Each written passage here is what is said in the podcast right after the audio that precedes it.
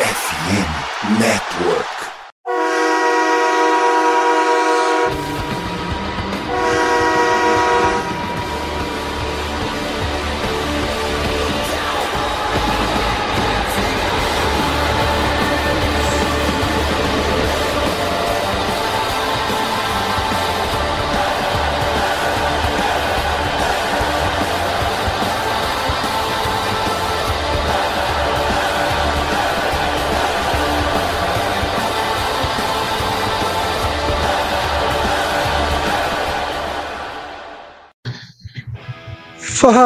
Fala, torcedor do time mais amado, mais querido, mais sofrido, né? Agora voltamos dos Estados Unidos, do Brasil, do mundo. Estamos falando do, do Dallas Cowboys. Sejam bem-vindos a mais um podcast do Blue Star Brasil.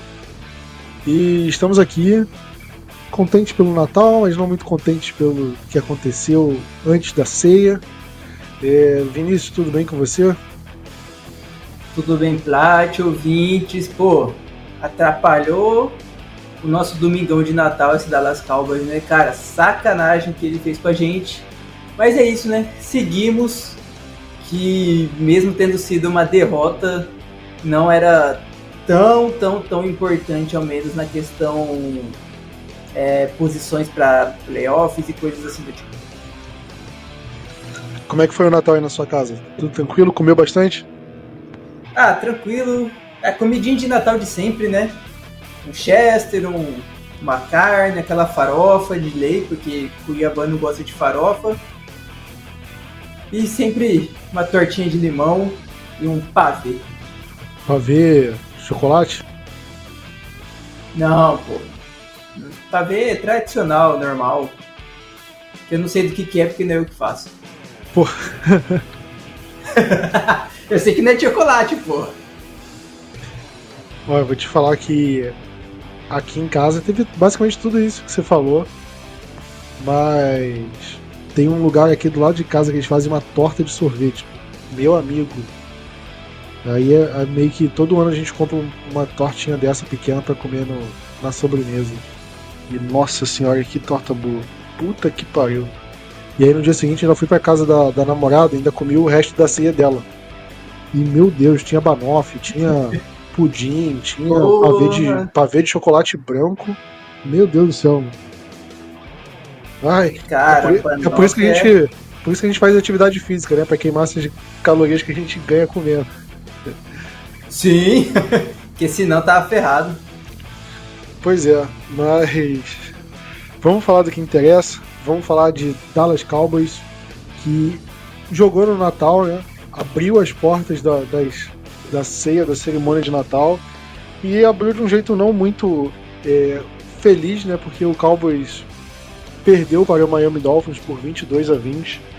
Um jogo que a gente pode até comentar que não valia muita coisa em termos de classificação, porque o Cowboys é, meio que depende do Eagles perder um jogo de qualquer forma, e o Cowboys ganhando ou perdendo esse jogo, é, ele não altera muito os critérios de desempate do Cowboys e, e Eagles. Então, não foi aquele jogo é, muito decisivo assim em termos de tabela. A gente vai falar um pouquinho disso mais pra frente. Mas falando do jogo é, e mais especificamente da partida, Vinícius, foi um jogo onde o Cowboys começou com a bola. E isso é uma coisa que eu acho que até vale comentar porque o Cowboys não costuma começar o jogo com a bola atacando, né? Geralmente o Cowboys costuma jogar defendendo e, depois, e no segundo tempo começa atacando. E nesse jogo o Cowboys ganhou, o cara Coroa escolheu atacar. E eu vi o pessoal comentando que o Cowboys não queria fazer o que o o que aconteceu com o Buffalo Bills, né, de começar de começar o jogo é, defendendo, aí tomar um touchdown e e por conta do, do touchdown o Cowboys ficar atrás, atrás do placar o tempo todo e não conseguir reverter. Então acho que o Cowboys fez um, começou atacando justamente por isso, para começar o jogo na frente e meio que ir colocando pressão no Miami Dolphins. E só que infelizmente isso tudo foi por água abaixo numa campanha de 15 jogadas e 7 minutos e meio no relógio. Ou seja, o primeiro quarto inteiro foi uma campanha só. Só que o Cowboys não conseguiu pontuar. Né, porque nosso querido é Tyler Hunter. Hunter Lupke, né? Hunter Epic. Eu esqueci Isso. o primeiro nome dele. Nosso querido fullback, o Lupke, sofreu um fumble na linha de uma jarda. Né? E antes disso ainda teve uma. uma é, a gente estava numa segunda para um na linha de uma jarda. O Tony Pollard ganha o first down, mas não anota o touchdown. E falando exclusivamente do Tony Pollard, Vinícius, ele é um cara que teve mais uma partida assim, bem abaixo, né? Uma partida fraca do, do, do Tony Pollard. Ele terminou o jogo com 12 corridas para 38 jardas. Tipo, é um número ridículo. É, com essa média que ele teve, de 3,2 jardas, a corrida mais longa dele foi de 7 jardas. 7. Tipo, é um número ridículo e ele está sendo pago, ele está recebendo um salário de 10 milhões de dólares, que possivelmente está entre os 5 melhor running backs mais bem pagos da liga.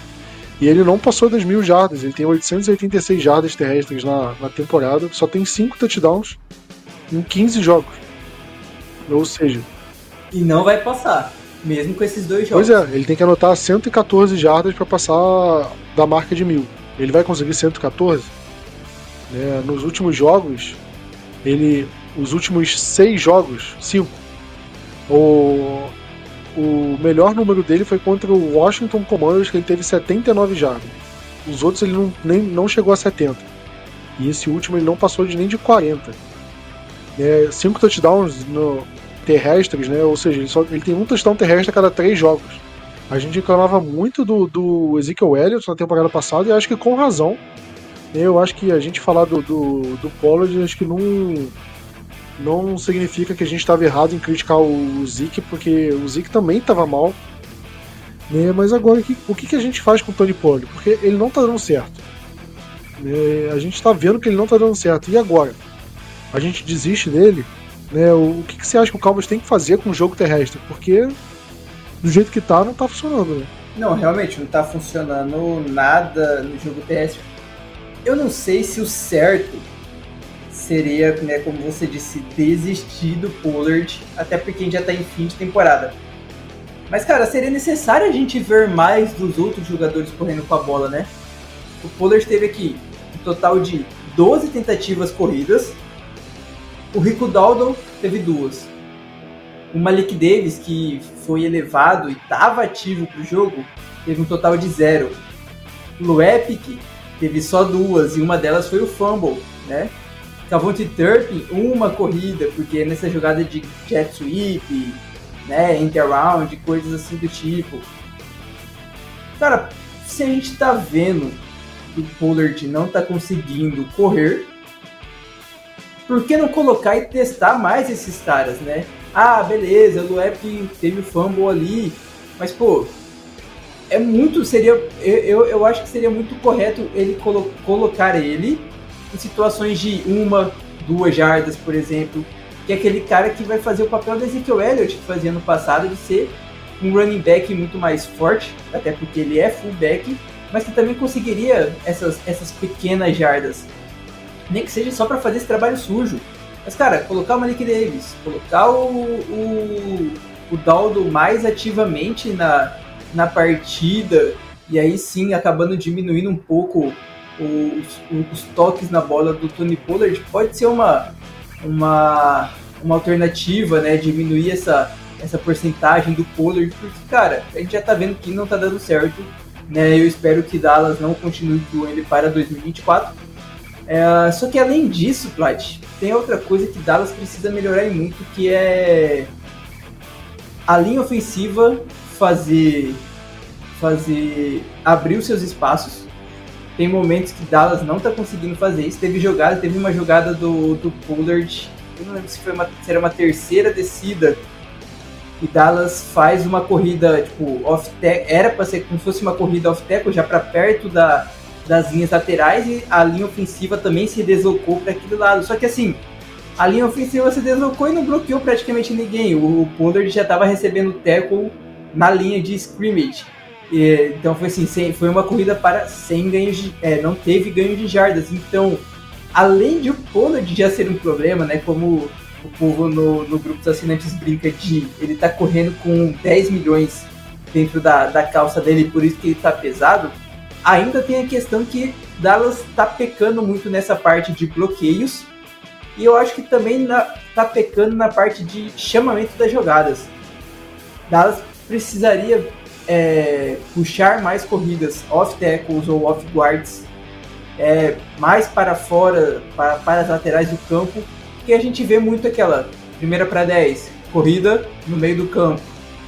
Cara, corrida no meio do campo a gente tá vendo que direto assim não funciona. Não é de, de agora que não funciona, são de, de anos passados que Dallas não consegue fazer isso. Então, pô, Dallas ficar batendo nessa tecla, nessa tecla toda hora, bate, bate, bate, de, bate nisso e uma hora consegue lá 5 jardas. É uma melhor corridinha pelo meio que, que sai, é 5, 6 jardas, não consegue nem um first down. Então, assim, é toda uma questão gigantesca de problemas, principalmente fora de casa, mas que também cai muito em cima do cara que recebe 10 milhões para fazer o que ele está fazendo, que não é o que ele está fazendo. E esse e o TD que ele perdeu, que depois o né, que você falou depois o Loeb que teve o fumble, aquela jogada ele não podia ter, ter perdido aquele touchdown. Não era pro, pro filho da puta correr, cortar pelo meio, como ele fez. Era pra ele ir pra lateral. Se ele fosse pra lateral, ele conseguia o, touchdown. Era só correr pela lateral como todo running back faz, porque você correr pela lateral, você aumenta a tangência, você não vai você não deixa o defensor chegar perto de você. Aí o cara vai lá e corta pelo meio, basicamente na frente do defensor, e o cara dá um teco. E assim, não conseguir quebrar um teco daquele é, é, é puta sacanagem. Então, cara, a, a gente tem que pegar o que a gente tem no elenco e tentar modificar e fazer algumas coisas diferentes do que a gente está fazendo com o Pollard e ver se de alguma forma dá certo. Nem dá certo, se for melhor do que tá trazendo com o Pollard, para mim já tá. Pô, eu acho que tem problema no, no time, porque o Dowdle também tá correndo mal, cara. Se você pega os números do, do Rico Dowdle nos últimos jogos, esse jogo ele correu duas vezes só, que foi pouco, né? Eu acho que até poderia ter insistido um pouquinho mais, mas ele só correu duas vezes para quatro jardas. Né? E o Rico Daldo nos últimos jogos também, pô, foi. Foi tragédia, assim. Ele tava, tipo. Não sei se ele tá baleado. No jogo contra o Bills, ele correu três vezes para quatro jardas também. No jogo contra o Eagles, que ele correu 12 vezes 46 jardas. Teve um jogo bom. Mas antes disso, contra o Seahawks também não foi mal, não foi, não foi bem. Commanders não foi bem. Ou seja, o jogo terrestre em si tá mal. Eu vi um vídeo que, que apareceu no Twitter falando não isentando a culpa do Tony Pollard, mas falando que falta também um esforço de uns jogadores na, eh, para o jogo terrestre. Teve uma que o Tony Pollard foi correr pela direita, ali a ofensiva fez o trabalho bem, mas o Sid Lamb não bloqueou direito. Né? E o Lamb, ele acaba deixando o bloqueador passar e o Tony Pollard não consegue ganhar o first down, é, sei lá, uma segunda para duas jardas, alguma coisa assim. Foi bem na primeira campanha, se não me engano. Então, eu acho que falta um esforço. Não, acho que falta coisa pro Pollard. E eu acho que em relação ao Pollard não dá para mudar agora. Né? Pô, faltam duas rodadas para acabar a temporada regular. E aí playoff, né? Não tem como, pô, você buscar um running back é, é, é livre no mercado. Não, pô, é maluquice. Eu acho que pra mim é maluquice ir atrás. É, tipo, descartar o Pollard completamente e ir atrás do, com os outros jogadores. Mas eu acho que o Cowboys tem que forçar um pouco mais. O Rico Down, se o Rico Down não tá funcionando, Cadê o Malik Davis? O Malik Davis tá jogando? Tá ativo? Bota ele para jogar. Né? O Dulce Von não tá pronto? Pô. E quer ir no mercado contratar alguém para fazer, tipo, dividir carregada com o Tony Pollard, fazer alguma coisa? Vai, mas, pô, o experimento Tony Pollard running back 1 deu completamente errado. Completamente errado. E eu acho que já é seguro para falar isso. É, a menos que ele é, volte e consiga, pô, dar aquela uma reviravolta enorme nas últimas duas semanas, mas pô, nos playoffs ele mude, vira e o Emmett, Emmett Smith e consiga jogar. Mas eu não vejo o Tony Pollard nesse momento fazendo isso.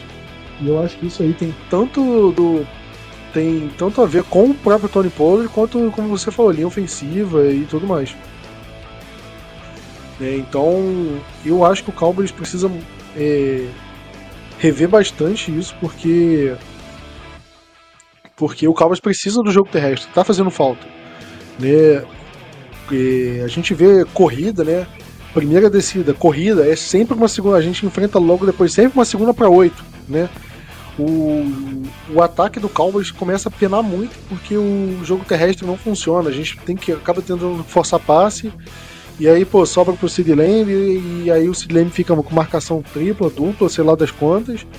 E aí o ataque não engrena, é three and out, porque é, corrida não entra, porque o deck pô, fica a situação óbvia de passe, aí o deck não acha ninguém, e aí tem que tentar correr pro first down. Ultimamente, quem tem melhor corrida no, no time do Cowboys é o deck. E isso não é para isso acontecer isso.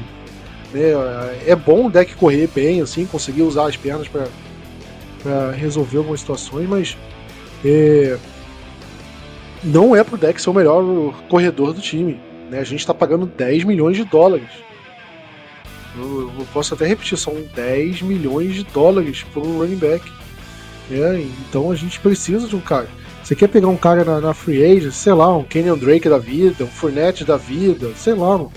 Se for pegar, pega agora e já fica, já testa ele, vê se consegue dividir carregada aí, dar um gás no, no na reta final. Eu lembro do, do Rams que trouxe o CJ Anderson pesando, sei lá, uns 300 quilos de tão gordo que tava e ele comeu a bola contra a gente nos playoffs em 2018.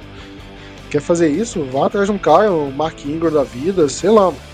Eu acho que esses caras aí, eu, eu não duvido que esses caras tenham mais condição do que o Tony Pollard também. Mas. Acho que eu já tô me contradizendo, né? Eu falei antes que não era pra tra trazer, mas.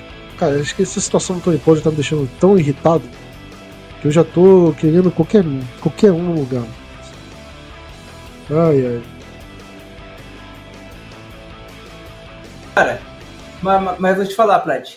Você olha os caras como Deu é, Swift Vinícius, até. Só pra, só pra te interromper rapidinho. olhar é, pro rival. Em relação a cap hit, né, o quanto o salário ah. impacta no, na folha salarial de cada time na temporada, o Tony Pollard é o quarto. Ah. Que mais, o running back mais bem pago dessa temporada. Ele só atrás do Derrick Henry, do Nick Chubb e do Josh Jacobs. O, o Jacobs ele foi líder de jardas terrestres na temporada passada. O Nick Chubb, pô, e, e o Derrick Henry acho que são top 3 running backs, assim. Acho que são esses dois, mais o McCaffrey, né?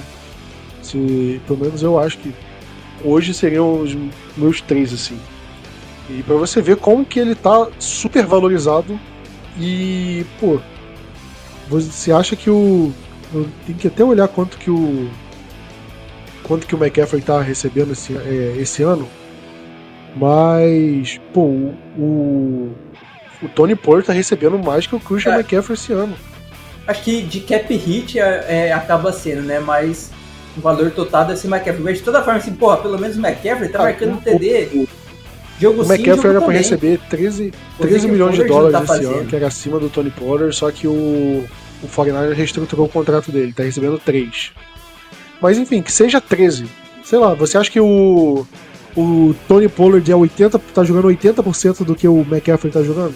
Não, ele tá sendo pago como elite da NFL. E ele tá muito, muito, Nunca. muito longe de ser um jogador elite. Então, cara, eu acho que a gente tem que é, tocar na ferida aqui do Tony Pollard. Ele não tá recebendo ajuda, a linha ofensiva tá porca né, com o jogo terrestre. Os jogadores não estão se esforçando muito para o jogo terrestre. Mas ainda assim, aquela segunda para uma na linha de duas jardas tem que anotar o touchdown. Não existe. Quando você tá pagando 10 milhões de dólares pro running back, não existe esse running back não entrar na endzone quando você corre na linha de duas jardas. Não existe, sendo tacleado da maneira que foi. É. E eu, cara, Tony Pollard acabou a temporada. Um beijo, um abraço e tchau. Bom te conhecer. Foi valeu a tentativa e é, procura um outro time para você enganar e receber, pô, sei lá. Eu duvido que ele vai receber mais de 5 milhões de dólares. Eu acho que ele vai receber um salário tipo do Zeke aí, dois e pouquinho e o Zeke ainda tá jogando melhor que ele. O Zeke tá no Patriots lá e tá jogando melhor do que o Tony Pollard. Mas. É, vamos passar esse assunto, vamos ficar, senão eu vou ficar uma hora xingando aqui. É, Vinícius, eu falei do Sid Lamb que não, não bloqueou tão bem na jogada ali específica. Mas o Sid Lamb teve um baita primeiro tempo ali, principalmente na primeira e segunda campanha do jogo, né? Foi quando ele foi bem acionado, e aí na segunda campanha do, do Cowboys na, na, na partida, ele teve um touchdown de 49 jardas, muito bonito. Inclusive eu comentei na hora, né, que me lembrou muito um touchdown que o Dez Bryant fez contra o Jaguars na temporada de 2014 lá em Londres. Inclusive pode colocar pra ver esse jogo. Foi um Cowboys ganhou de massacre, assim, acho que foi de uns 40 e pouco, a não sei, a menos, a 10 e pouquinho. E o Dexter anotou dois touchdowns e acho que um touchdown foi bem parecido com esse. Pelo menos de cabeça, assim. E depois daquilo, Vinícius, o. O. O Sid Lamb, pô, foi escanteado do nosso ataque, né? E enquanto isso, e o ataque sem conseguir ganhar jardas, né? Se você pega as campanhas logo depois desse lance, né? Porque a gente pega a primeira campanha nossa, a gente andou 73 jardas. A segunda campanha a gente andou 75, com o Sid Lamb sendo acionado nas duas campanhas. E aí depois ele praticamente sumiu do, do ataque. E aí nossas campanhas seguintes: cinco jogadas, punch. Três jogadas, punch. Aí foi uma jogada que foi ajoelhar para acabar o primeiro tempo, ok. Mas aí, três jogadas, punch. Seis jogadas, field goal. E aí depois, só no último quarto, que o Cowboys conseguiu voltar a caminhar. Ou seja, foram dois quartos ali com, um ataque em branco. E a gente conseguiu um, é, um field goal ali depois, quando o Jalen Tolbert, na campanha que o Jalen Tolbert conseguiu uma recepção de 45 jardas, mas também conseguiu aquela recepção, o Cowboys também não andou muito bem, né?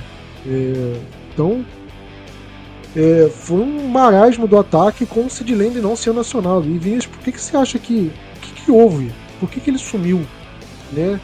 É, tem explicação isso? Cara, eu acho que a, a maior explicação, Lat, é Dallas correu demais também, né? Eu tava puxando aqui, igual você falou, após o, após o TD dele, né, era muita. Era, sei lá, cadê? Primeira jogada que você falou foi punch. A gente fez um total de um passe, que foi pro, pro Hendershot. Acabou. Um passe no, na drive toda. A drive teve oito jogadas, só foi um passe. A outra de punch foram seis jogadas, a gente teve um total de zero passes. Porque foi aquela, né, perto do. Não, não foi perto não. Mas assim, não teve passe a jogada. Começa daí. Aí terceiro quarto, punch. A gente teve quatro jogadas, né? Que, a gente começou lá, lá embaixo, no, né, na linha de duas jardas. Aí beleza, eu acho que a gente deveria ter feito um passe ali para cima do para cima do gente fez duas para cima do Ferguson. Cara, Aí depois começa a jogada de field goal, começam os passes ali pro Tolbert, pro Bedelcook, igual você falou pro Tolbert 40 da cacetada jardas, 50 jardas. Mas acho que no segundo quarto a gente praticamente não passou a bola. É isso que, que me deixa mais maluco da cabeça. Porque se a gente está vendo que o jogo terrestre não está andando, o porquê que a gente não joga essa bola? E aí depois, por que, que a gente não joga a bola pro melhor recebedor da porra desse time, né? Porque o, Pol o Pollard, não, o Lamb não estava 100% marcado pelo Ramsey. Né? O Ramsey não fez sombra em cima do Lamb. Depois, o QB reserva deles, o QB, o outro QB titular, não era o Xavier Howard, que o Xavier Howard estava. O Xavier Howard jogou. Tá, eu acho que jogou, mas Dallas conseguiu deitar em cima dele tranquilamente. Cara, a, a, a, maior, a maior doideira para mim é o porquê que Dallas não começou a chamar mais jogadas de passe no segundo quarto, entende? E aí sim apareceria mais o Sid Lamb, né? Se contar, ele teve acho que seis recepções, né? Dava, da, daria para ter tido mais. E eu acho justo Dallas conseguir espalhar a bola para outros recebedores também. Pô, a gente teve um passe bom pro Cooks, foi TD, né? Teve um outro passe pro Cooks, a gente teve passe pro pro, pro Tolbert, conseguiu um passe pro Gallup, com o Ferguson e tudo mais, com outros, com outros recebedores, que para mim é necessário Dallas fazer isso. Mas em alguns momentos, como quando a gente estava com as costas na parede, cara, faz uma jogada para você conseguir mandar pro seu, pro seu, pro seu recebedor um dos mais rápidos do time, se não for o mais rápido, que ele provavelmente conseguiria receber e ganhar jardas pós-recepção, pra gente só aqui jogar para Tyrants. Né? Então é surreal isso que Dallas consegue fazer quando joga fora de casa. Dallas fora de casa é um outro time totalmente diferente do que é dentro de casa.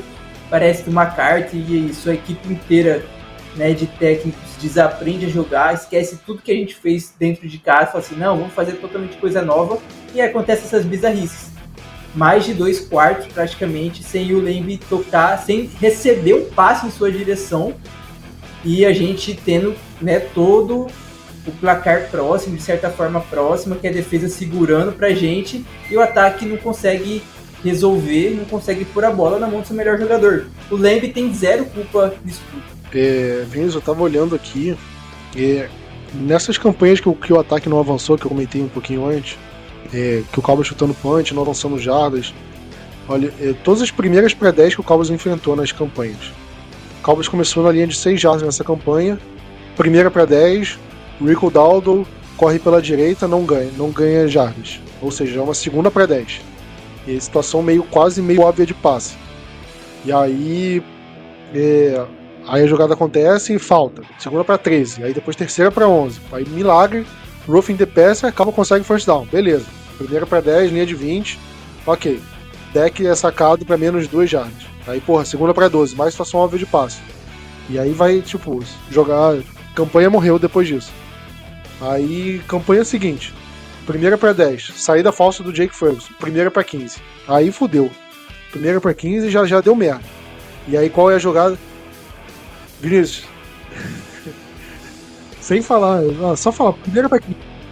Qual foi a, qual foi a chamada da jogada? Cara, tá, entende isso? A, a, a, tipo, a maluquice. Corrida do é. Tony Pollard pelo meio para duas jardas. Tipo, é a mais óbvia que tem. E aí, pô, você entra numa segunda para 13. E é uma jogada óbvia de passe. Sim. O Cowboys até correu, ganhou 7 jardas. Tipo, ah, beleza, correu aqui, ganhou, e terceira para 6, e aí não deu certo, terceira para 6. Mas, pô, primeira para 15, vai correr pelo meio para 2 jardas, sabe? Porra. E aí, sabe? Aí depois, começou o segundo tempo. Primeira campanha do Cowboys. Qual foi a primeira jogada da campanha? Tony Pollard corre pela direita para uma jarda. Ou seja, o jogo terrestre não funcionou, a gente entra numa segunda para nove, aí passa incompleto do deck.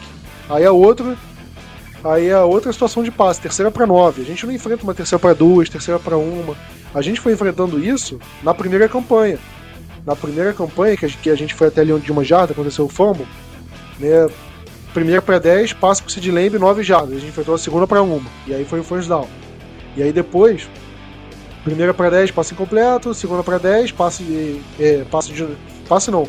Foi uma corrida do Sid Lamb pelo meio. Foi até, eu achei bem criativa a chamada. E aí o que? Terceira para uma. E aí, ao longo da campanha, foi o quê? Segunda para duas, terceira para uma, terceira para duas, quarta para uma, segunda para uma. Ou seja, o Cowboys se colocou em posições de, de do, do, adversário não saber se você vai correr, se você vai passar a bola. E isso foi funcionando, mas ao, no momento que você fica tentando correr nessas primeiras descidas, não tá funcionando, cara, esquece. Né? Eles estão mandando blitz pelo meio, faz um screen, né? É, muda, muda jogadas, seja um pouco mais criativo. E o Cowboys é, não foi. Aí ficou esse tempo todo sem conseguir render, com um ataque dando train out, ficando nem um minuto em campo, nem dois minutos em campo, e a defesa tendo que voltar. E, pô, tendo que segurar o ataque do Dolphins cansada, e aí foi dando.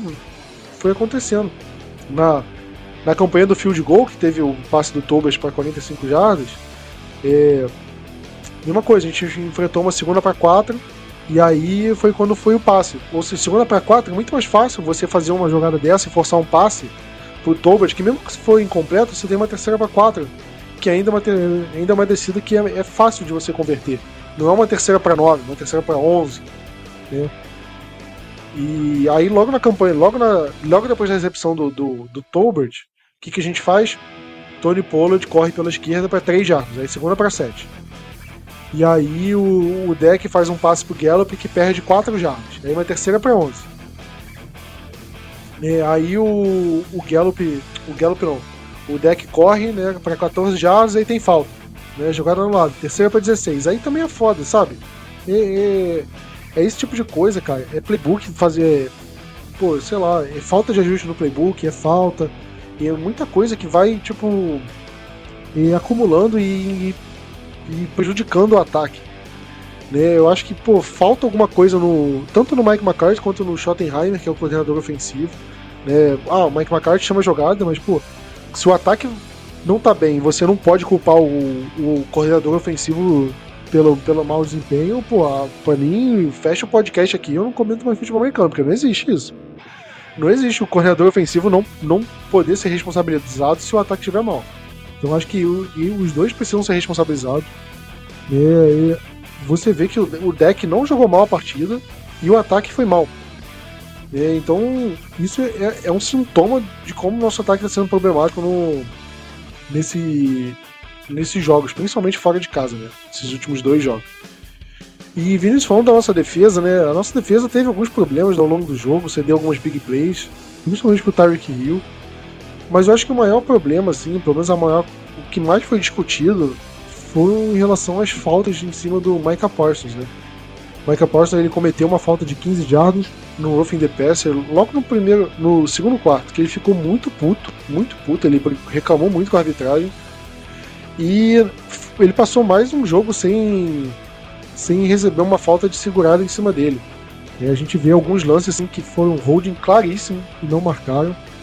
Né, a, na campanha do field goal deles, que abriu o placar, se eu não me engano, foi foi inacreditável, né, um lance ali que foi um passe pro Rob Anderson, né, Rob Chosen agora, e e ele vem reclamando, né, tem uma foto que é claríssima, três jogadores segurando ele e, eles não marcam, é, Vinícius, até quando? São 36 quartos de, de futebol americano seguidos sem, sem que marquem nada. O último. A gente comentou isso no podcast semana passada. O último holding que marcaram contra ele foi contra o Los Angeles Chargers. Uma semana antes da nossa bye week. Outubro. Olha, olha, a gente tá chegando em janeiro já. E aí você vê, cara, ele é um cara que tá, tá jogando mal a ponto de não receber holding, tá, em, tá machucado, tá baleado. Não, ele tá jogando o que ele sempre jogou. Só que simplesmente desistiram de marcar holding nele. É impressionante. E, Vince, até quando isso vai continuar? Você acha que Cowboys tem que continuar reclamando? Né? Como é que você vê essa situação? Cara, você vai ver que esse jogo contra o Lions é a primeira oportunidade de marcar uma segurada contra o Parsons vai acontecer. Escuta o que eu tô falando. Vai, no, no primeiro quarto vai aparecer uma falta de holding contra, contra ele por conta de tanta falação. Eu acho que e até de como ficou claro nesse jogo contra Miami, né? Você mandou ali no, no, nosso grupo dos assinantes lá é a foto com vários momentos durante a partida né, contra Miami, os holdings claros que davam para ser marcados tranquilamente, tanto que assim Dallas é marcado holding toda hora, outras outros tipos de de, de jogadas da defesa adversária que não é marcado contra o nosso ataque também. Se fosse Dallas, a gente sabe que seria marcado, então é, é surreal pensar, pensar nesse tipo de coisa que, que, que tá acontecendo com o Parsons. E tanto que, cara, a média, se eu não me engano, a média do Parsons de tempo que ele demora para chegar para fazer a pressão no, no quarterback é de 2 segundos e pouquinho. Agora imagina se ele não fosse segurado. A, o tempo que ele conseguiria baixar nessa média geral. Porque até mesmo em jogadas que ele é segurado, ele consegue fazer a pressão, consegue chegar em cima do chegar em cima do quarterback, né? Mas eu sei que a gente não não não vai, né, não tava aqui nesse assunto, mas já que a gente está falando da defesa, Plat, até assim, já passando além do Parsons e além da, da questão faltas, tem um outro ponto que a nossa defesa precisa melhorar, né? Principalmente a pressão em cima do quarterback. A gente enfrentando uma linha ofensiva que só tinha um titular, que era o, o left tackle, a gente colocasse, conseguir só ter um sec em cima do cara, mesmo com faltas não marcadas contra a gente, tudo isso, é, fica feio pra gente. Fica feio demais para Dallas. É, com os nomes que tem na sua linha defensiva, o quanto estava conseguindo jogar bem no começo do ano e, e, chegar agora na semana 16, numa partida tão importante como essa, conseguir um total de um sec que foi dividido entre o Parsons e o São Williams. É algo que Dallas precisa muito evoluir para o resto da, da temporada e principalmente para os playoffs, que é o, que é o foco principal, porque senão, se a gente deixar os caras né, ter tempo, a gente tá ferrado na, na secundária. Pois é, eu acho que o Cowboys tem feito muita pressão assim na arbitragem em cima disso, né? Principalmente o Micah Parsons, ele tem reclamado muito. É, é porque é frustrante para ele, imagina, cara, você. É, é, pessoal sendo. jogando contra as regras, porque é falta, né? Tipo. E. Pô, a, a arbitragem não tá sendo justa com ele. Né? Porque. Não tem como.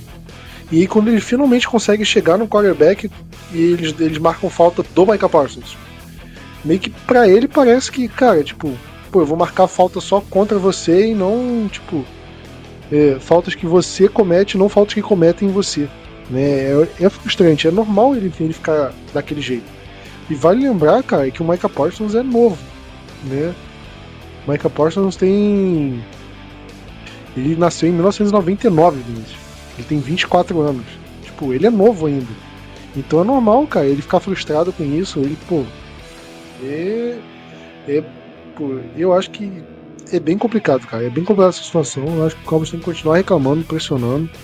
Porque a gente não quer, a gente não quer ser beneficiado. A gente não tá brigando aqui porque o Cowboys é, não tá sendo beneficiado. A gente quer que marque o que tá acontecendo em campo. Né? Um, eu comentei, teve um, Teve um Roughing the Passer que marcaram no deck ali na, na end zone que ele meio que segurou, ele, fez meio, ele foi meio que malandro ali, ele enganou a arbitragem e não era para ter sido marcado. E, e quando erram contra o Cowboys, geralmente eu falo, pô, eu, a arbitragem errou contra o Cowboys.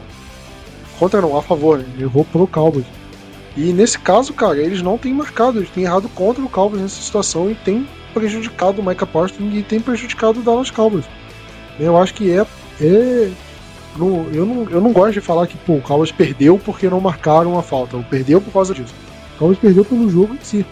Mas eu acho que o jogo teria sido diferente. Eu acho que o Cowboys é, teria tido mais chances de vencer o jogo se eles tivessem marcado essas faltas. Eu falei, não, acho que foi no, na campanha do field goal do. do. do Dolphins, a primeira campanha que eles não marcaram o, foi na, foi na primeira campanha? Acho que foi. É, que eles não marcaram o, o, um hold em cima do Micah Parsons. E aí você vê, pô, três pontos a menos. Seria 20 a 19, na teoria. E aí, pô, já influenciaria no resultado. Óbvio que a gente é, é não dá pra falar, tipo, ah, 20 a 19 e ganhamos por causa disso. Não, porque se, se eles não tivessem lutado o filme de gol daquele jeito, seria um, um jogo completamente diferente ao longo da partida. Mas eu acho que esse tipo de coisa influencia, né? Você marcar ou deixar de marcar uma falta. Então acho que é, a arbitragem precisa ficar atenta a isso, porque já não é de hoje que o Micah Parsons reclama que tá acontecendo, que ele tá sendo segurado e não tô marcando. Então acho que a arbitragem tem que chegar e olhar, beleza, ele tá reclamando, a gente viu nos jogos anteriores, o árbitro do, do próximo jogo do Cowboys tem que ver isso. Olha, ele tá reclamando que tem acontecido, então eu vou prestar atenção nele, porque se acontecer eu vou marcar. Eu acho que a arbitragem tem que entrar pensando nisso. Tem que olhar para ele e, e olhar. É, não quero que olhe com boa vontade, eu quero que ele seja justo. Seja justo. E, e o que está acontecendo é que ele está sendo segurado e precisam marcar a falta dele.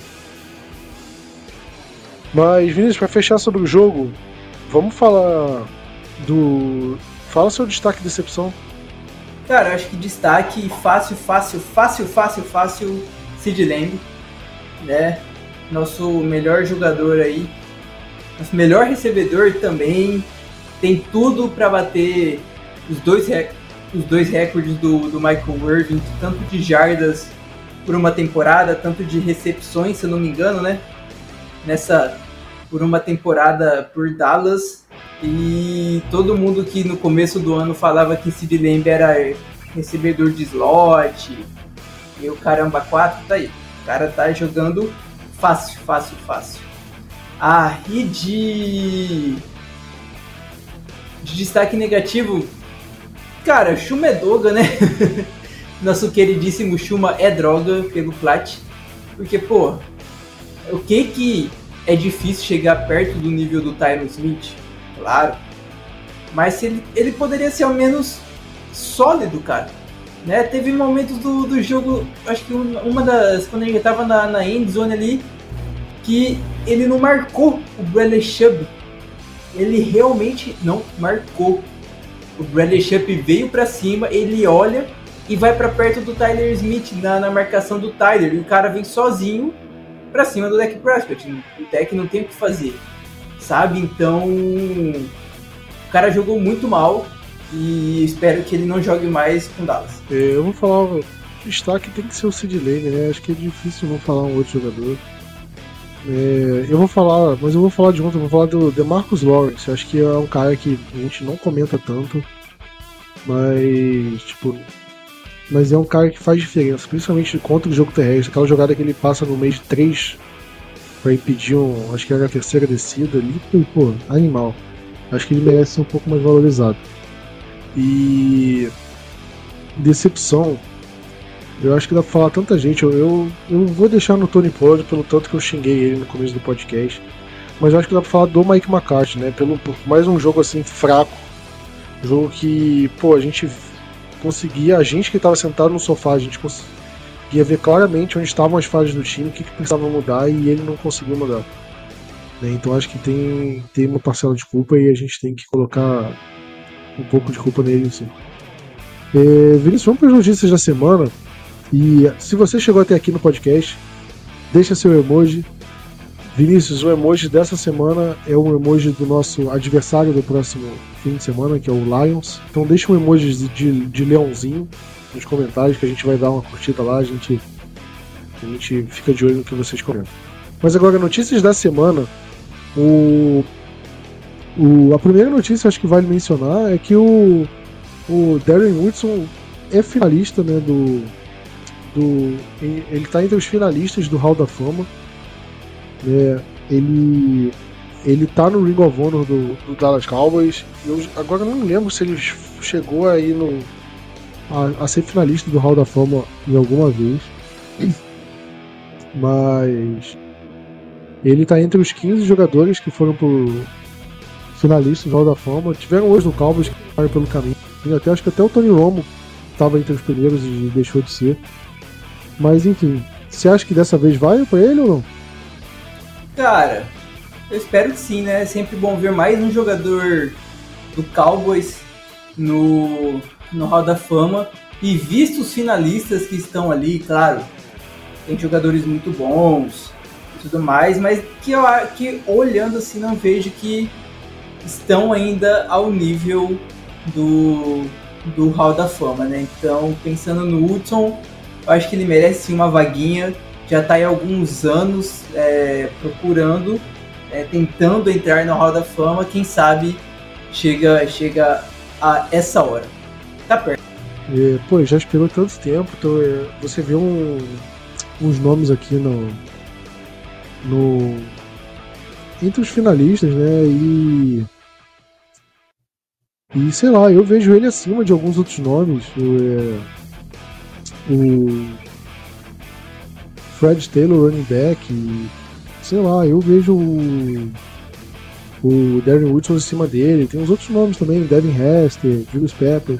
Não, não que ele esteja acima deles, mas eu acho que tem uns nomes que são meio óbvios que eu acho que vão entrar.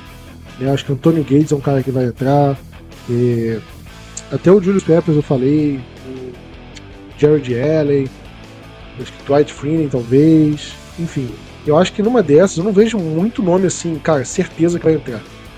É, e eu acho que numa dessas ele pode acabar entrando. Eu é, acho que são 5 de 15 aqui. E eu acho que ele pode estar entre os 5. Eu acho que sim. E, e, e pô, ele é cara já deveria entrar há um tempo. Oi? Concordo. Mas Patrick Willis, cara, Patrick Willis tem que entrar. Mas. Do nada, mas assim, machuca, não é que machuca o coração, mas você começa a se, se sentir velho quando você vê a lista dos finalistas e você olha assim, caraca, a quantidade de jogador que tá nessa lista que eu vi jogar, tá começando a chegar um momento que assim a lista inteira dos finalistas serão de jogadores que a gente já viu jogar, sabe? Assim, todos os 14 finalistas, assim, cara, eu vi todos esses caras jogarem tá chegando essa hora. Ah, tem uma, tem uma, uma lista assim de, de coisas que você percebe que tá ficando velho. São essas, né? É, tipo, esses jogadores do Hall da Fama que você viu. Eu acho que o último degrau, assim, que você vê, cara, agora eu tô velho de verdade, é estádio que você viu ser inaugurado, ser demolido porque ficou velho demais. Então, Tipo, o, o estádio do Cowboys foi inaugurado em 2009, né, o AT&T, aí vai chegar, sei lá, em 2039, 2040, ele vai ser demolido porque, pô, já tá velho demais e a gente vai estar tá lá acompanhando assim, caramba, acho que agora a gente chegou no, no ápice, assim, porque, pô, o estádio defasado, o estádio que a gente viu ser inaugurado. Que, assim, quando... Tipo, acho que o último passo, assim, de, de, cara, agora eu já tô com o pé na quando, cova e quando, e quando estreou o estádio, era o estádio mais foda, telão gigantesco, tudo aquilo. Cara, é, é uma coisa maluca. É, vamos falar de outro, das outras notícias, né? E a outra notícia também, do, não do Hall da Fama, né? Porque ele já tá no Hall da Fama, que é o nosso querido ex-técnico Bill Johnson. A gente comentou, né, um tempo atrás, que o Jerry Jones a, anunciou que ele ia ser indicado, ia ser colocado no Ring of Honor do Dallas Cowboys e, e a cerimônia seria justamente nesse jogo do sábado. Né, o Jimmy Johnson né, vai ser é, vai ter uma cerimônia para ele no intervalo e já estava na hora, né, Vinícius? Acho que a gente já comentou bastante disso do jogo contra o Carolina Panthers, mas será que agora a maldição acaba? Principalmente já visando o playoff? Cara, eu acho que o o velho, né, nosso JJ, pensou em colocar o o puxar o Jimmy Johnson para o Ring of Honor no jogo contra o Lions, que é um jogo muito mais importante do que o jogo contra o Commanders. É Commanders, né, que a gente vai enfrentar? É. Commanders, na última rodada, que assim, não tem nada, dependendo é, de como vai estar as coisas. Dallas pode, vai acabar até assim, meio que dando uma folga, a gente não sabe muito bem como a gente vai fazer nesse caso, mas é expectativa, né? Se esse é um ano que, pô, a gente tá vendo Lions ganhando a divisão, Browns tá perto de, de playoffs, tá com campanha positiva tá com uma boa campanha positiva. É o momento pra gente, cara. Ah, tá escrito nas estrelas. Sim, sim. É, vamos falar do, da, assim, do, da semana em relação ao elenco do Cowboys, né? Acho que do Jimmy Johnson acho que já não tem muito mais o que falar. É, a, a, grande notícia foi em relação a, ao offensive tackle Matt Valetsco, né? Que ele estava machucado, estava um tempo parado. E ele é um cara que pode assumir a posição do, do Edoga, não? Ou ele joga mais do lado direito? Acho que ele pode pegar o lado esquerdo ali do Edoga. Pode, pode sim. Se o Iron Smith não jogar.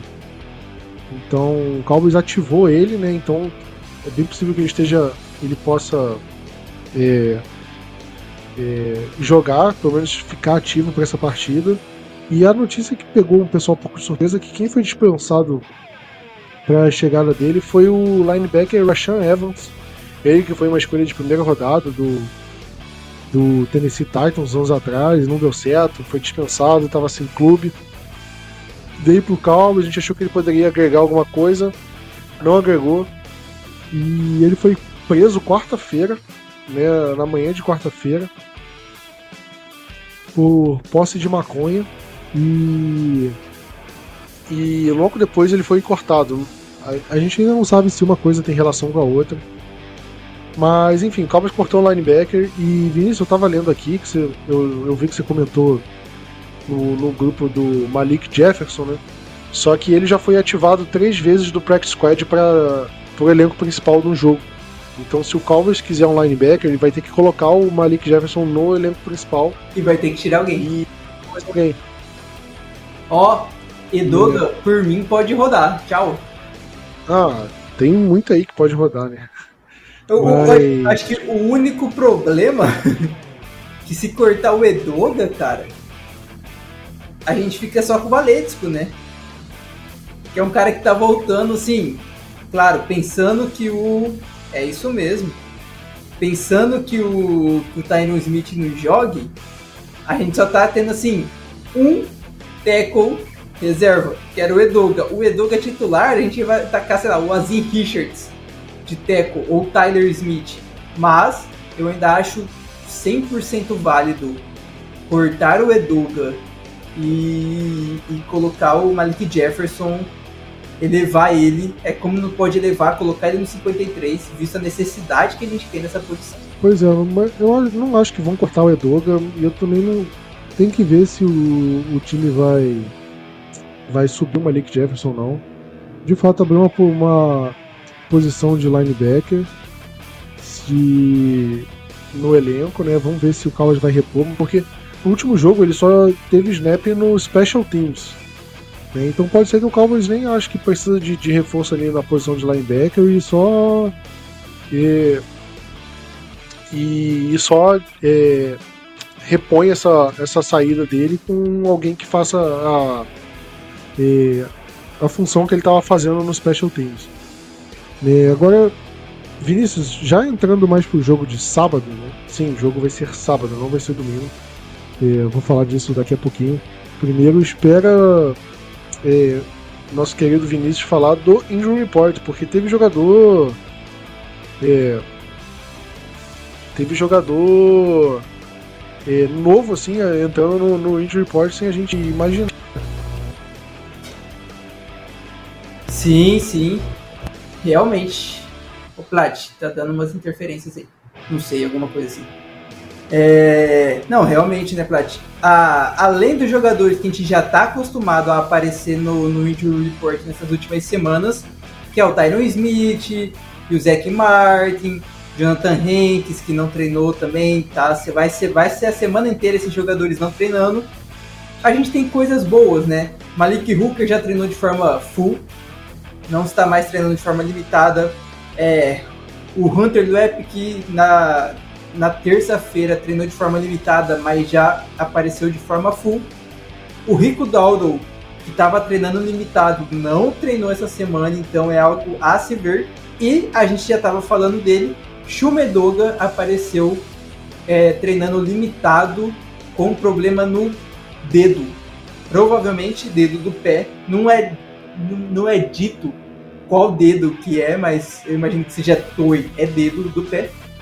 É, apareceu de forma limitada e assim, a gente em tese tá com os dois, os dois left tackles é, machucados até o momento, então Matt Atletico, dependendo, pode aparecer aí ou não, caso o Tyron Smith não evolua durante o seu problema nas costas para esse jogo contra o Lions. É, quando é toe é dedão do pé, tá? Se, se fosse da mão, eles iam botar finger, alguma coisa assim. Cara, o, o pior é que quando eu tava falando aqui, aí eu fiquei pensando nisso mesmo. Falei assim, pô, deve ter finger, né? Não sei por que veio finger na minha cabeça. E aí eu falei, ah, mas vou adivinhar, chutar que era dedão do pé mesmo. Me acertei. Não, mas quando é dedão da mão, eles falam thumb, né? Não toe. Toe é, é sempre do pé. Mas é, confirmado assim, é, é, eu acho isso. O Hankins acho que não joga, né? Acho que já é certo. E o Tyron Smith, o, o Jerry Jones deu uma entrevista falando que ele poderia é, tem chance de jogar. Só que ele não treinou nem na terça nem na quarta. Então na quinta-feira é o dia D para ele treinar ou não, porque se ele não treinar nos três dias, ele já tá fora do jogo. Ele tem que treinar nem que seja limitado na quinta para ter uma chance de, de jogar no sábado.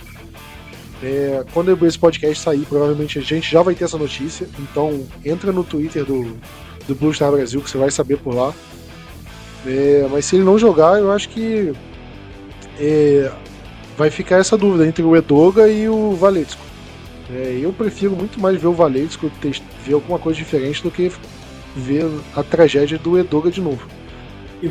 e, e Plat, vou te falar, o tamanho do Valetsco é comparável ao tamanho do, do Tyron. Ele pra foi left... por isso, né? Pelo tamanho dele pela engadura. Sim, então, então assim, cara, eu acho que é muito válido testar ele, até porque ia ser final de temporada. Eu acho totalmente justo colocar ele, porque eu acho que qualquer coisa é facilmente um upgrade perto do Edoga. Sim, sim, de acordo. Mas vamos falar do jogo agora, né? Já estamos entrando na partida, vamos falar do jogo em si, que é Dallas Cowboys e Detroit Lions. Jogo no sábado, sim, no sábado. E eu fico muito feliz desse jogo ser no sábado, dia 30 de dezembro, porque imagina perder o Réveillon, Vince, dia 31, para ficar assistindo Cowboys e Lions.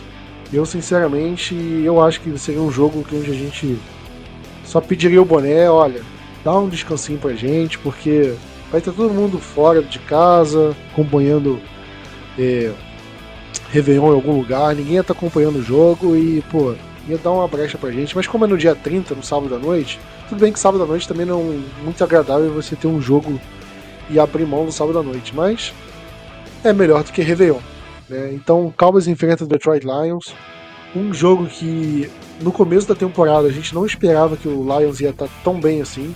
Lions ganhou a divisão NFC Norte pela primeira vez na história, porque a última vez que eles ganharam a divisão ela não se chamava NFC Norte, ela se chamava NFC Central. É, primeira vez em 30 anos que eles ganharam a divisão. É, primeira vez em 30 anos que eles vão, rece vão, vão receber um jogo de playoffs em casa. Bizarro isso, bizarro. Mas, enfim, é um time muito forte e que eu tava comentando com o Vinícius antes de começar o podcast. Eles estão com um recorde melhor que o Cowboys, eles estão 11-4 e a gente tá 10-5. Né? Impressionante. E.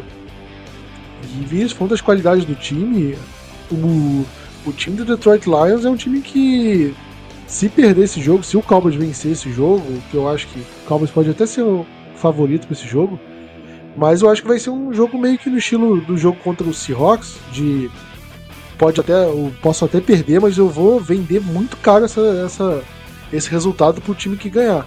É, eu, eu acho que o Detroit Lions vai ser um time que vai fazer esse jogo duro. E também é um bom jogo, um bom teste para os playoffs, né, Vinícius?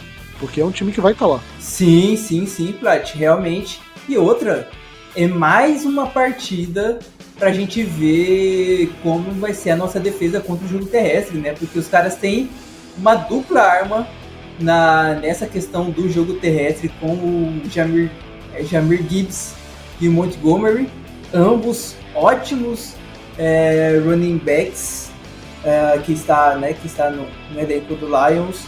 Então, assim, é um ótimo, perfeito teste para Dallas em todos os sentidos. É um time que está nos playoffs e pode aparecer. Eu não sei se em algum momento da, dos playoffs a gente pode se enfrentar, mas quem sabe, né? Já tivemos outros jogos contra Lions alguns anos atrás. Eu sei que o Plat lembra de, desse, desse jogo. Uh, então, assim, é importante ver como o Dallas vai se portar contra um time que tem uma boa linha ofensiva. A linha ofensiva dos caras é braba. Então, como a gente vai se portar contra a linha ofensiva deles, contra o jogo terrestre deles, contra o Amon Haas. Brown, que é um baita recebedor, Tyrants, que a gente sofre um pouco, Sam Laporta tá, assim, jogando demais para um calouro. É... Vai ser um perfeito desafio e é bem isso que você disse, Plat. Qualquer um dos dois lados que vencer vai ser bem justo e eu acho que também vai ser uma partida super apertada para ser decidida ali na, na última drive de alguma forma. Eu acho que é um bom teste porque o Cowboys enfrentou os times que vão para os playoffs, né? A gente enfrentou o 49ers e o Eagles fora de casa, a gente perdeu os dois. Né? E o próprio Miami Dolphins.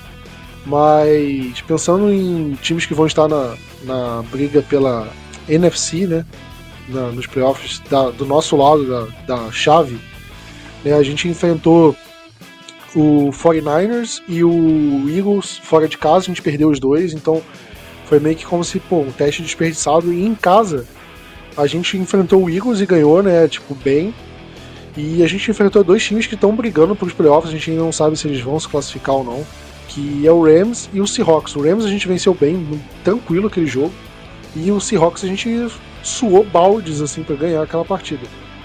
É, então eu acho que é, é, é um jogo que a gente vai ver se o Cowboys consegue ganhar de um time que vai estar tá nas cabeças ali no, nos playoffs, porque o Seahawks e o Rams, se eles entrarem, vai ser pelo wild card. Né? O, o Eagles, a gente tá brigando por eles pelo título de divisão e tal, mas eu acho que o, o jogo contra o Eagles foge um pouco, porque é um jogo de divisão, né? Não é um. É um os times se conhecem mais, a gente já tinha jogado com eles fora de casa. Esse jogo contra o Lions é, é um time que já é campeão de divisão. Deve ser a seed número 3 ali. Se bobear, se o Eagles e o Cowboys bobearem, eles vão ser até seed número 2, ou seja, a segunda melhor campanha da conferência, né? E com muito mérito, né? E, e é um baita desafio. É um baita desafio. Eu acho que vai ser o nosso jogo mais difícil em casa. E, e o Cowboys tem que estar pronto para isso. E Vinícius, para o Cowboys estar pronto para ganhar esse jogo, né, o Cowboys precisa lidar com algumas ameaças que ele tem. E eu acho que, pelo menos, a, a ameaça que mais me chama atenção é a dupla de running backs deles. Né? Tanto o Jamir Gibbs. Calma que eu falei o nome dele errado. Tanto o Jamir Gibbs quanto o Montgomery, eles, eles combinados, eles têm 20 touchdowns terrestres e 1.700 jardas corridas. Ou seja, eles estão dividindo carregada e os dois. Tipo, se você olhar para os números dos dois, assim, sozinho, eles estão meio que. Pô, os dois estão melhores que o Tony Pollard, que basicamente só ele corre no nosso backfield. Né? Então você vê como é que eles estão dividindo carregadas e dividindo bem. Né? O Montgomery tem 195 carregadas e o Gibbs tem 154, ou seja, um tem 40 carregadas a mais. Mas a questão de jardas terrestres é basicamente a mesma. Né? O Gibbs é um running back mais explosivo, enquanto o Montgomery meio que faz o trabalho sujo ali. E Vinícius, como é que a gente paga esse ataque terrestre? Você acha que a gente se preocupou muito com o ataque terrestre do Miami Dolphins, né? E até que a gente lidou bem com tanto com o Mostert quanto o, o. Você acha que a gente tem que ir com com a mesma linha de pensamento contra eles, esses dois, ou você acha que vai ser mais difícil do que a dupla do, do Dolphins? Cara, o pior é que eu acho que vai ser uma baita, baita questão Dallas, né, como você falou, a gente, a gente dispensou o Rashan Evans, que também não estava aparecendo praticamente é, nunca nas partidas, e a gente está tendo um problema com essa questão do, dos linebackers. E, cara, vai ser basicamente isso. Como a gente vai conseguir parar com linebackers magos? Né, com linebackers mais, entre aspas, entre grandes aspas, mais mais fracos que Dallas tem. E eu acho que vai continua muito passando, acho que pela nossa linha defensiva, o que a gente não tem o Jonathan Hankins, mas é necessário que a linha defensiva do Cowboys fure a linha ofensiva deles para que consiga fazer tackle for loss em cima do em, cima do, do running back que tiver ali no momento e que também não ou que ao menos não deixe o, o jogador de linha ofensiva chegar no segundo nível. Porque se a gente pegar um jogador de linha ofensiva contra os nossos linebackers, a gente tá ferrado, sabe? Coisa que aconteceu é, no jogo do Bills, por exemplo. Então acho que é, é todas essas questões. E assim, Dallas vai muito continuar jogando em Jimmy, continuar jogando em Nickel, não sei se a gente vai ver Prescott, é, Prescott não, Parsons virando né, linebacker off-ball, né, off-ball, né, fora da linha de scrimmage. Não sei que, Dallas vai fazer isso, mas tendo essa dupla ameaça no jogo terrestre, é preciso o Dan Quinn pensar em alguma coisa. O problema é se ele não pensar em nada e continuar estando na mesma merda, né? A gente vai xingar ele durante a partida inteira, mas é aquilo, assim, sempre fica um votinho de confiança no cara que conseguiu mudar da água para o vinho a nossa defesa. Então espero que ele vá conseguir, vai, vá perceber que Dallas precisa ter algumas modificações contra o jogo terrestre. E ainda assim, o nosso jogo, a nossa defesa, pelo menos no jogo contra Miami, não foi tão mal como foi contra o Bills. Então, se a gente seguir a sequência igual Miami, a gente vai ter um, uma defesa razoável. E aí o que vai pode quebrar a gente é a, a defesa contra o jogo aéreo, que a gente sofreu com o Tarek Hill e pode sofrer com o Amon Hassan Já ia eu falando com o microfone mudo de novo. É, eu acho que eles são eles são mais perigosos do que o Monster e o Washen. É, o Washen tem o lance da velocidade, é, o Monster é, é, o. Acho que é o jogador com mais touchdowns assim nessa temporada, excluindo o touchdown passado, né? É, então eu acho que o, o, Gibbs é um cara muito explosivo, é um cara que a qualquer momento ele pode é, conseguir uma jogada, uma big play em cima do nosso, no, do, da nossa defesa. Então acho que o Cowboys tem que de fato estar muito ligado. E além disso, a gente tem o, o próprio ataque aéreo do, do, do, Detroit Lions. Né? Tem o Jared Goff que tá jogando bem, tá sendo um quarterback muito seguro, bem diferente que ele estava sendo nos últimos anos dele no Rams e até nos primeiros anos dele no, no, no Lions. Eu acho que o Dan Campbell está fazendo um ótimo trabalho em relação a isso com o Jared Goff. E E eles têm um jogo aéreo deles que eu acho que é basicamente focado em dois jogadores, né? Eu acho que eles a gente tem que prestar atenção e tomar cuidado, que é o Amon Hassan Brown e o Sam Laporta, o Tyrande. Esse Laporta, que inclusive o Cowboys estava de olho nele nesse draft, não sei se você lembra, Vinícius, mas ele era um dos caras cotados pra gente na segunda rodada. Ele acabou saindo por Lions um pouco antes da gente e a gente foi no Schoolmaker aqui, sem comentários sobre esse cidadão. Né? Mas eu acho o, o time do Lions é um time bem no, é, novo, assim, bem explosivo. Eles têm o Jameson Williams, que é a escolha de primeira rodada também, que é, não tá fazendo. Tendo tanto impacto. Eu também nem sei se ele tá machucado. Ele é um cara que tá. não consegue se manter saudável. Mas. É que ele também teve. ficou suspenso, né? Umas partidinhas aí. Pois é, eu tô, o Lions eu tô meio por fora, assim, cara. É um time que, se você não vai atrás de notícia deles, é difícil você saber de coisas deles. Né? Tem time, por exemplo, Kansas City Chiefs, mesmo que você não acompanhe o Chiefs, as notícias sobre o time chegam até você. Tipo, ah, jogador tal, tipo, a gente sabe que o Cadeiro Stone tá fazendo merda lá no Kansas City Chiefs, que o Valdez Scantling tá dropando passe. Né? Esse tipo de coisa chega mesmo a gente não acompanhando o Chiefs. Coisas do Cowboys também chegam, porque é um time é, muito popular nos Estados Unidos, um time que gera muita audiência. O Chiefs atualmente é isso. E o Detroit Lions é um time que sempre foi o patinho feio, assim, né? Então ninguém nunca ligou pro Detroit Lions a não ser a própria torcida do Lions.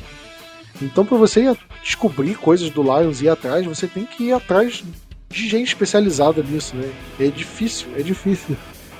Mas falando sobre isso do, do Detroit Lions, eu acho que é um baita desafio para nossa defesa, Vinícius.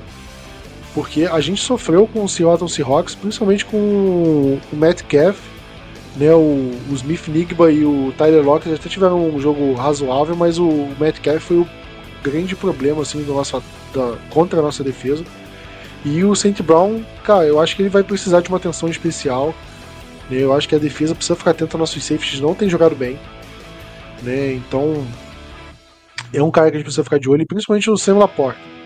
É, eu acho que por ser um linebacker, acho que por ser um linebacker por ser um Tyrande, desculpa, tá ficando tarde, tô ficando com sono. Por ser um Tyrande, eu acho que é, a gente tem que ficar de olho em quem vai marcar ele. Né? Vai ser o Jordan Lewis, né, de, de níquel, vai ser algum safety que vai cair, tipo Jalen Curse, Donovan Wilson, vai ser o Marquise Bell, né, o linebacker que vai ter que ficar de olho no, no em corrida também, o Ronnie Thomas, né? Então acho que o Cowboys tem que ver muito bem quem vai, vai vai ficar em cima do Sam Laporta. O Cowboys tem ido bem contra Tyrants na temporada, de uma forma geral, mas eu acho que ele merece uma atenção especial justamente pelo impacto que ele está tendo. Né? Ele é o líder em touchdowns no, do, do Lions na, na temporada, ou seja, é, situação curta de campo, últimas 20 jardas, ele é um cara para se prestar atenção, né? além dos próprios running backs e todos os outros que a gente falou. Então, olho neles. Agora, Vinícius, nosso ataque, o que, que o nosso ataque precisa fazer é, o que, que não precisa fazer é só a gente voltar no podcast e, e ver tudo que a gente fez contra o Miami Dolphins. Mas como mudar o que, o que a gente tem feito contra o Miami Dolphins? Porque o Cowboys estava numa sequência muito boa em casa, atropelando todo mundo, e ainda está nessa sequência boa em casa, mas teve duas derrotas seguidas fora de casa. Inclusive, uma, uma, o Cowboys não tinha duas derrotas seguidas na temporada desde 2021, né? faz tempo. E você acha que isso pode impactar na forma como o time joga em casa, esse aquele ímpeto que a gente estava tendo? E, e, eu estou fazendo muita pergunta, mas principalmente sobre ataque, nisso. O que o ataque precisa fazer para se reerguer, tipo, para voltar a melhorar e para não deixar justamente essa sequência boa em casas cair, né? Cara, volta o jogo contra o Eagles. tipo assim, de, de, de, forma fácil, volta o jogo contra o Eagles, vê o que a gente fez contra o Eagles em casa. É o que a gente precisa fazer, porque a gente vai jogar em casa de novo, é claro, porque né, a gente vai fazer toda a cerimônia do, do Ring of Honor, então é claro que o jogo é em, é em Cowboys. E Cowboys, quando joga em casa, é um time totalmente diferente do que quando tá fora de casa. Então eu acho que a gente vai ver uma mudança grande nesse Cowboys. Mas, assim, para mim, o que é muito importante Dallas fazer. Primeiramente, mais participação de Brandon Cooks. A média do Brandon Cooks já não é boa, né? Porque Dallas só foi aprender a usar ele já metade da temporada para frente. Mas ao menos quando ele joga em casa, a gente tem 60 jardas de média ou perto disso. E quando tá jogando fora de casa, a quantidade de jardas dele, somando os três jogos, os últimos três jogos fora de casa, foi ridícula, pífia e patética, como diria Mauro César. Então, uso do Brandon Cooks para a gente não deixar apenas em cima a bola do, do, do Lembe. Mas também, claro, não esquecer do Lembe em campo, porque ele é o cara. Se a gente está vendo que Pollard não está fluindo, testa o, testa o Malik Davis, testa o, o Luepic mais vezes, tenta o Daldo. Eu sei que a gente não vai com quatro running backs e um fullback, né? Então o Deus se esquece. Mas eu não sei se essa é a última subida do Malik Davis. Se for a última subida, beleza. Se não for, sobe o Deus, né? Sobe, coloca a formiguinha atômica pra gente testar umas coisinhas. Parar de corridas, ó. É, Isso, acho que nem precisa subir, porque ele já tá no elenco, né? É só deixar ele ativo pro jogo. Verdade, perdão, Plat, é isso mesmo, tu tá certo. Só deixar ele ativo.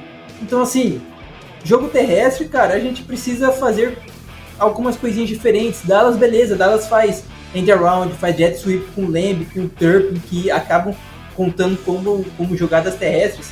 Eu acho isso super válido. É, é ótimo ter esse tipo de jogada para pegar a defesa dos caras desprevenidas. Mas o feijão com arroz, Dallas não está conseguindo acertar. E é o feijão com arroz que vai levar a gente longe, que vai gastar tempo de relógio, né, que vai conseguir marcar um TD corrido. É o feijão com arroz do jogo terrestre, que Dallas não está acertando. E precisa outra coisa, para mim, Tyrant precisa aparecer mais. Jake Ferguson não apareceu tanto assim nesse jogo, né? Teve alguns passes, uns drops e tudo mais. Eu acho que ele vai aparecer mais durante essa partida. Mas os outros Tyrant, o Rendershot, o Schoonmaker, é, é necessário também aparecerem e também lançarem bolas para cima do deck e acho que é isso o ataque, Plat. Tipo, a defesa dos caras tem nomes muito bons. O Deion Branch, que é calouro ou é segundanista, mas é uma secundária nova, que é uma mistura de jogadores com muito potenciais e jogadores não tão bons assim. Então, Dallas tem que aproveitar dessa, dessa, dessa um pouco de fraqueza que eles possuem e, e fazer passes mais rápidos, fazer cruz, fazer screens, Coisas que fora de casa a gente não faz, dentro de casa nós fazemos. Eu espero que a gente mantenha essa tradição de jogar bem dentro de. Eu acho que o Cowboys tem muitos desafios aí para lidar nesse jogo e, como eu falei, eu acho que vai ser um jogo difícil e acho que é um jogo que vai ser mais difícil para a defesa do que para o ataque. Eu, se eu não, se eu pudesse chutar, assim, é, acho que é um jogo que a, a, defesa tem que segurar assim para 20 pontos ou menos. O, o, ataque do Dolphins é um ataque muito explosivo. Era acho que acho que era o melhor ataque da liga, não, Vinícius? E, e a gente segurou eles a um touchdown só na partida inteira, 20 pontos. O ataque do Lions é o terceiro melhor da NFL em, em jardas por partida. Eles conseguem em média quase acho que é 394 jardas por partida. É, então então eu é, eu não acho que vai ser um jogo fácil. Né? Eu acho que é um jogo onde a, a defesa tem que estar muito atenta. A defesa vai ter que estar 100% ligada. Porque um, um, um snap errado, uma falta de comunicação ali, é 40 jardas na, na, nas costas ali para o time do Detroit Lions, que é um time bem treinado, bem montado e vai punir a gente. É, mas ao mesmo tempo, Vinícius, eles tiveram eles tiveram um trabalho ali, um jogo duríssimo contra o Minnesota Vikings e o Vikings com quarterback reserva, né? Então acho que pode ser um sinal pra gente pra gente explorar, né? Acho que o Cowboys já deve estar avaliando bastante como é que é, como eles estão eles estão é, jogando e tudo mais. Né? Nas últimas três semanas, quer dizer, você pega pô, as últimas cinco partidas deles, eles perderam pro Packers né, em casa. Né, e o Packers a gente tá vendo como é que tá. Né, eles, eles, ganharam no Saints no sufoco, perderam pro Bears né, em Chicago. E aí atropelaram o Denver Broncos em casa e ganharam do, do Vikings no sufoco.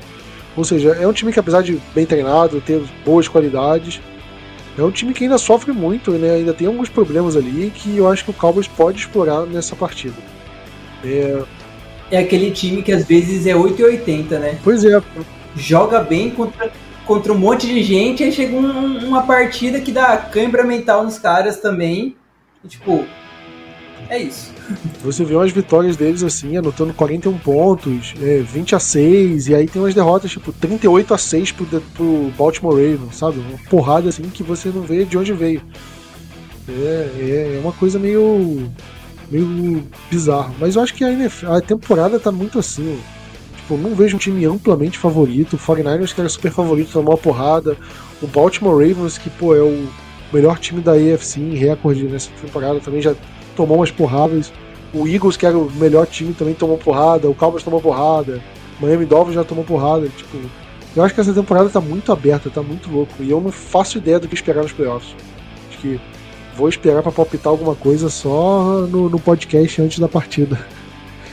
Mas, Vinícius, acho que a gente não comentou também. Acho que vale só até mencionar aqui rapidinho. É, como é que tá a situação do Cowboys nos playoffs, né? A gente mencionou um pouquinho no começo e esqueci de comentar sobre isso. É, o Cowboys já está garantindo os playoffs e matematicamente é impossível o Cowboys ganhar a seed 4, ou seja, ganhar a divisão e ser o pior time dos quatro da NFC, né? É, tipo, entre os campeões de divisão, o Cowboys ser o pior em recorde, não tem mais como. E se o Cowboys for via wildcard, se o Cowboys não ganhar a divisão, ele já está matematicamente garantido na, na seed 5. O Cowboys já não tem mais como ser ultrapassado pelos outros times que estão brigando por playoffs sem ganhar divisão, né? Tipo, Rams, Seahawks, o Vikings, o Packers e por aí vai. Então, é um cenário, é basicamente se o Cowboys é, o Cowboys precisa ganhar os dois jogos seguintes e o Eagles perder um. É esse o cenário pro, pro Cowboys se classificar. Ou ganhar um jogo e o Eagles perder os dois. Se o Cowboys perder os dois, já está matematicamente wild card. É, se ganhar a divisão, é bem provável que seja seed 2. Né? Eu acho que. Até porque se ganhar a divisão, possivelmente vai ter vencido o Detroit Lions, né? Então deve ser seed 2 e deve enfrentar o, a número 6, que aí vai ser tipo. Eu chutaria que vai ser Rams ou Seahawks. Né, na seed 6. E se for a seed 5, vai enfrentar a seed 4, que vai ser. Eu acho que aí com certeza vai ser o campeão da NFC Sul. E aí tá muito aberto, né? Tem o Bucks que tá em alta agora, mas tem o. Tanto o Falcons quanto o Saints estão na briga ainda. Então pode ser um, qualquer um dos três. O Cowboys enfrentaria fora de casa. Já pensou o Bucks de novo, Vinícius, fora de casa? Igual a temporada passada. E aí, sabe se Agora é Baker Mayfield. Pois é, pois é. A gente conseguiu vencer bem o Tom Brady nos playoffs. Será que com o Mayfield vai ser pior? cenas dos próximos capítulos. Tan, tan, tan, tan. Mas é isso aí, Vinícius. Queria desejar para os ouvintes um feliz ano novo, já que a gente só vai. Fala. você não vai fazer yeah, boa de eu já tô, palpite, já tô não, encerrando o podcast. Vou falar aqui minha boa de palpite rapidinho. A minha. Meu palpite vai ser 34 a 31. Vai ser um jogo parecido com o Seahawks. E a minha bold é que vão marcar um holding no Micah Parsons. Isso é até quase bold, né? pô, do não, jeito que tá partindo, que, claro. Não, pô, eu não vou falar isso agora porque eu acho meio sacanagem, mas eu, já, isso já tá, já tá no limite ali do, da bold, de tanto que deixam passar. Eu vou falar que a minha bold, cara, é que vai ser jogo do Brandon Cooks. Brandon Cooks vai ser o líder do time em passa na direção, em jardas e em recepção. Ah, 27 a 20 para Dallas. E Bold. Tony Pollard vai passar das 100 jardas. Olha só. Acho que não teve nenhum jogo que ele fez isso, né? Só de jardas terrestres, não vou nem contar jardas possivelmente aéreas que pode aparecer aqui ou ali e vai ser maior que qualquer um dos, dos, dos dois running backs do, do Lions. Cara, se bater nossas duas modes, ser um, ser um jogo do, do Cooks e do Pollard, eu vou terminar a partida feliz demais. Vinícius, o Pollard teve um jogo acima de 100 jardas que foi contra o Arizona Cardinals. Ele correu para 122 jardas naquele jogo. E só. Depois disso ele, nem, ele não passou de 80 em nenhum jogo. Nem lembrava disso. Tipo, bizarro, né? Horrível, horrível. Ele só teve, tipo, poucos jogos assim bons na temporada. Mas é isso. Já vou desejar um Feliz Natal, porque vocês só ouvirão minha voz e estarão comigo e com Vinícius depois, já em 2024, no podcast de número 238. Então, já desejando um feliz ano novo, que o Cowboys comece esse ano que vem é, dando pra gente alegria, que no mínimo venha é, o Cowboys consiga superar a barreira do divisional e chegue no final de conferência, né, que é uma coisa que a gente precisa chegar quanto antes. E que o Cowboys dê alegria ao longo do ano, não só em janeiro fevereiro, mas o Cowboys precisa é, ter um bom mês de março né, na free agency, renovando com os jogadores corretos, deixando os outros jogadores saírem, contratando bons jogadores, boas peças, igual fez com o Gilmore e com o Dwayne Cooks nesse ano. Que o Cowboys faça um bom abril, principalmente né, no draft, que a gente tem feito drafts abaixo da média, principalmente nas últimas duas temporadas aí. E, e aí, né, que faça um bom mês de agosto treinando, não na pré-temporada aí, foda-se, mas façam bons treinos em agosto, ninguém se machuque, para sequência de setembro e dezembro do ano que vem. É isso aí, feliz ano novo. Vinícius, feliz ano novo para você, para sua família e deixa seu recado. É isso aí, feliz ano novo para todos. Que 2024 seja o nosso ano, né? Em todas, não só pro Dallas Cowboys, pro Blue Star Brasil, pra vida dos ouvintes e pra nossa também, Prat, é isso. Vamos nessa que 2024 a gente continue junto, caso você não canse da minha pessoa. É ruim, hein? Mais fácil você cansar e me expulsar do podcast do que o contrário. eu só sou estagiário, então não tenho esse poder. Que nada, o cara já tá já é membro fixo aqui do podcast.